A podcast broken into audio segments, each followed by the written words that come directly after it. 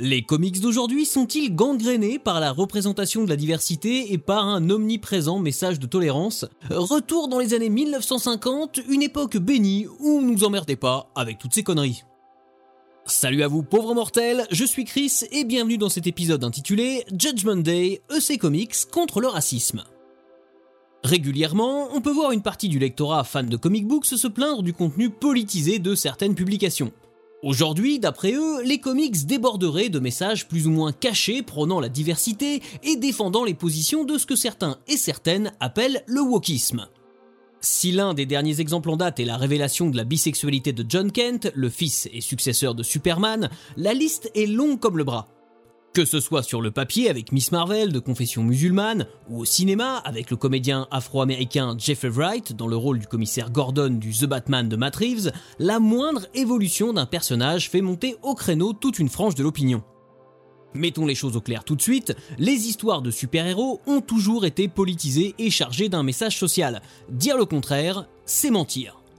Dès le premier numéro de Action Comics en 1938, Jerry Siegel et Joe Shuster mettent en scène Superman en train de corriger un mari violent et un politicien véreux. En 1946, dans son show radiophonique, il affronte même des suprémacistes blancs dans Clan of the Fiery Cross, adapté en comic book chez DC Comics sous le titre Superman Smashes the Clan. Dans les années 70, d'autres personnages vont cristalliser les travers de l'Amérique dans leurs aventures. Le duo formé par Green Lantern et Green Arrow sous la plume de Dennis O'Neill et Neil Adams va traverser les États-Unis et mettre en exergue les fléaux qui gangrènent le pays racisme, drogue, sexisme et dérives sectaires. En 1972, Luke Cage alias Powerman, co-créé par Archie Goodwin, George Tuska et Billy Graham, montre le visage des ghettos où les Afro-Américains sont abandonnés par un système imprégné par le ségrégationnisme et la discrimination raciale. Toujours chez Marvel, à partir de 1975, les X-Men de Chris Claremont se posent en défenseurs du pacifisme, de l'humanisme et de la tolérance, alors qu'ils sont eux-mêmes rejetés par la société qu'ils s'efforcent de protéger. Et que dire d'un personnage comme Captain America, qui dès sa première aventure en 1941 va carrément mettre une droite à Adolf Hitler en personne? Si comme une bonne partie de la première vague de super-héros du Golden Age apparu durant la Seconde Guerre mondiale, il va jouer le jeu de la propagande américaine en encourageant l'effort de guerre, à partir des années 1970, Steve Rogers incarnera une autre vision des États-Unis, allant jusqu'à s'opposer physiquement à un président piétinant les valeurs pour lesquelles il se bat, tout aussi politique et symbolique, mais beaucoup moins docile. Ce ne sont là que les exemples les plus connus, les plus flagrants du sous-texte social et politique présent dès les premiers pas de nos super-héros préférés. Les comics ont toujours été le reflet de la société dans laquelle ils étaient produits, et si cette affirmation est sûrement plus vraie que jamais, penser que les publications du XXe siècle étaient totalement neutres en termes d'idéologie, eh bien c'est faux. Et de la même façon, si vous avez tout à fait le droit d'être en désaccord avec les messages véhiculés par les comic books d'aujourd'hui, vous ne pouvez pas leur reprocher de contenir ces messages, car cela fait partie de la nature même de la bande dessinée américaine depuis qu'elle existe. Fondé en 1944 par le pionnier du comic book Max Gaines, Educational Comics, qui deviendra plus tard Entertaining Comics, se spécialise tout d'abord dans des adaptations en bande dessinée de la Bible et de l'histoire des États-Unis. Quand Max décède accidentellement en 1947, c'est son fils William qui reprend la société et donne une nouvelle direction à EC Comics. La particularité de William Gaines, c'est qu'il n'y connaît rien aux comic books. Se destinant à devenir enseignant, c'est plus par respect de l'héritage familial que par passion qu'il va reprendre la maison d'édition, se contentant dans un premier temps de maintenir la ligne éditoriale établie par son père. Mais EC Comics est lourdement endetté, et c'est grâce à l'intervention du dessinateur Al Feldstein qui encourage Gaines à revoir son catalogue et à surfer sur les tendances en publiant des récits policiers, des westerns ou des histoires de romance, que l'éditeur va atteindre un certain équilibre financier. Gaines et Feldstein, tous deux amateurs d'horreur et de fantastique, vont tenter de publier quelques histoires dans ces styles qui ont le vent en poupe chez les jeunes, et rapidement constater que c'est un succès. À partir de 1950, les périodiques de EC Comics se transforment peu à peu en poussant les curseurs toujours plus loin. Les histoires policières mettent en scène des meurtres sordides toujours plus gore, et les comic books de guerre ou de romance sont renommés pour devenir des magazines d'horreur ou de science-fiction, remplis de monstres et présentant plusieurs courtes histoires caractérisées par leur chute toujours plus choquante. The Vault of Horror, Tales from the Crypt et The Haunt of Fear forment le trio de tête du catalogue EC Comics qui va inspirer pratiquement tous les autres éditeurs de l'époque, entraînant le marché dans une surenchère sanguinolente qui aura bientôt d'importantes répercussions sur l'histoire des comics, mais je vais y revenir.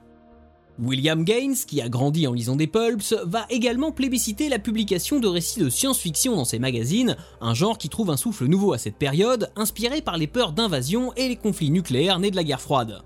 Et justement, maintenant que le contexte est posé, revenons-en au sujet principal de cet épisode, Judgment Day, une histoire de science-fiction publiée par EC Comics en 1953. Paru pour la première fois dans le 18e numéro de World Fantasy, Judgment Day, écrit par Al Feldstein et dessiné par Joe Orlando, est un récit typique de l'époque. Courte histoire de 7 pages, elle met en scène Tarlon, un astronaute terrien envoyé par la République Galactique sur la planète Cybrinia afin de déterminer si celle-ci mérite ou non d'être intégrée au consortium qu'il représente. Cybrinia a la particularité d'être habitée par des robots, laissés ici en autonomie par les humains pour y développer leur propre société. Et alors qu'il visite l'usine dans laquelle les êtres artificiels sont fabriqués par leurs semblables, Tarlon s'étonne de n'avoir croisé jusque-là que des robots de couleur orange. L'émissaire terrien apprend alors de son guide que les robots bleus, eux, vivent dans un quartier à part, nommé Blue Town, et que dans le bus pour s'y rendre, les robots orange et les robots bleus ne doivent pas se mélanger, chacun ayant une place prédéfinie à l'avant ou à l'arrière. Une fois à Bluetown, Tarlon demande à visiter l'usine dans laquelle les robots bleus sont fabriqués, et il découvre, assez étonné, que le procédé est tout à fait identique à celui des robots orange, excepté la phase d'éducation, durant laquelle les robots bleus sont conditionnés pour être serviles et rester cantonnés aux tâches les plus ingrates, alors qu'il n'existe aucune justification à cela. Lorsqu'il questionne son guide Orange quant à cette situation, ce dernier explique qu'il en a toujours été ainsi et qu'en tant que simple individu, il ne peut rien faire pour changer l'ordre établi sur Cybrinia. Tarlon quitte alors la planète en informant son hôte que son monde n'est pas prêt pour rejoindre la République galactique, mais que si son peuple se remet en question, tout espoir n'est pas perdu, car il fut un temps où les habitants de la Terre avaient eux aussi des difficultés à vivre ensemble. Une fois en route vers la Terre à bord de sa navette, Tarlon retire son casque et c'est le visage d'un homme noir qui est révélé au lecteur. Si aujourd'hui cette parabole pourrait sembler un peu moralisatrice et dépourvue de finesse, elle expose pourtant en seulement quelques pages tous les problèmes et les non-sens nés du racisme et de la ségrégation, et ça à tous les niveaux d'un système. Et c'est aussi effrayant que décourageant de constater que pratiquement 70 ans plus tard, la situation n'a pas vraiment changé. En fait, lors de sa publication en 1953, Judgment Day sera très bien accueilli par les lecteurs, et bon nombre d'entre eux témoigneront même que cette courte histoire les a poussés à se remettre en question. Mais quand EC Comics décide de réimprimer le court récit dans le 33e numéro de Incredible Science Fiction en 1956, euh, c'est une autre histoire. Car entre-temps, le monde de la bande dessinée américaine a changé. Au début des années 1950, l'Amérique cherche un nouveau bouc émissaire à qui attribuer la hausse des chiffres de la délinquance. Sous l'impulsion de livres comme Seduction of the Innocent de Frederick Vertam, de la commission menée par le sénateur F. Kefauver et du magistrat Charles F. Murphy, les comic books se retrouvent au centre de l'attention comme grands responsables de la déchéance de la jeunesse qui sombre peu à peu dans la criminalité. Bien avant que l'on accuse le heavy metal, les jeux de rôle ou le jeu vidéo de transformer les adolescents en créatures immorales et sanguinaires, les comics ont fait l'objet d'une campagne de désinformation menée par des politiques, des intellectuels et des religieux, adeptes de raccourcis faciles et préférant s'en prendre à l'art plutôt que de regarder en face l'échec d'un système qu'ils entretiennent pour préserver leur petit confort. Ainsi, alors que l'on assiste dans plusieurs États à des autodafés durant lesquels d'honnêtes citoyens détruisent les comics qui pervertissent leurs enfants, il est décidé en 1954 de mettre en place la Comics Code Authority, un organisme d'autorégulation visant à limiter les dérives des publications destinées à la jeunesse. Le code impose dès lors de nombreuses règles aux bandes dessinées publiées par les éditeurs américains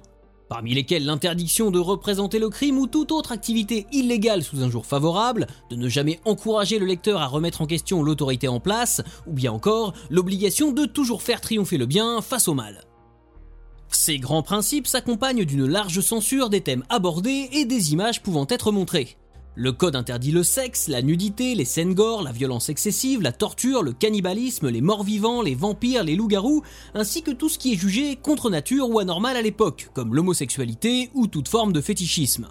De plus, plus aucun magazine ne pourra utiliser les mots aurore ou terror dans son titre. Le respect de ces règles assure aux publications de pouvoir porter sur leur couverture le sceau Approved by the Comics Code Authority et ainsi d'avoir la possibilité d'être distribué en toute légalité, là où une bande dessinée dépourvue du célèbre logo risquait tout bonnement d'être refusée par les kiosques et ainsi de représenter une perte considérable pour l'éditeur qui ne pouvait alors plus écouler ses stocks. Si dans un premier temps on peut penser que certaines règles du Comics Code sont plutôt bénéfiques et limitent les dérives, on comprend rapidement que beaucoup d'entre elles sont largement soumises à interprétation lors du passage des publications devant la commission. Et c'était d'autant plus vrai dans le cas de EC Comics, qui, entre ses histoires horrifiques en grande partie à l'origine de la polémique et le caractère bien trempé de Bill Gaines, avait tout pour être dans le viseur du juge Murphy. Aussi, lorsque la réimpression de Judgment Day fut présentée avant sa publication, Charles F. Murphy déclara à Feldstein que le héros ne pouvait en aucun cas être noir, et ça sans aucune justification. S'ensuivit une prise de bec musclée entre le juge, l'auteur et l'éditeur, à l'issue de laquelle EC Comics refusa catégoriquement de changer quoi que ce soit à l'histoire. Et pour vous dire à quel point Murphy tenait à avoir gain de cause, incontestablement pour emmerder Gaines, il hein, n'y a pas d'autre mot, et eh bien face à la détermination de ce dernier, il aurait demandé à ce que les gouttes de sueur présentes sur le visage du personnage principal soient retirées, une exigence absolument surréaliste qui, une fois encore, ne peut absolument pas être justifiée par l'une des règles du Comics Code. L'histoire sera finalement republiée telle qu'elle, sans prendre en considération les objections de la CCA, un acte fort qui signera également la fin d'une époque pour ces comics.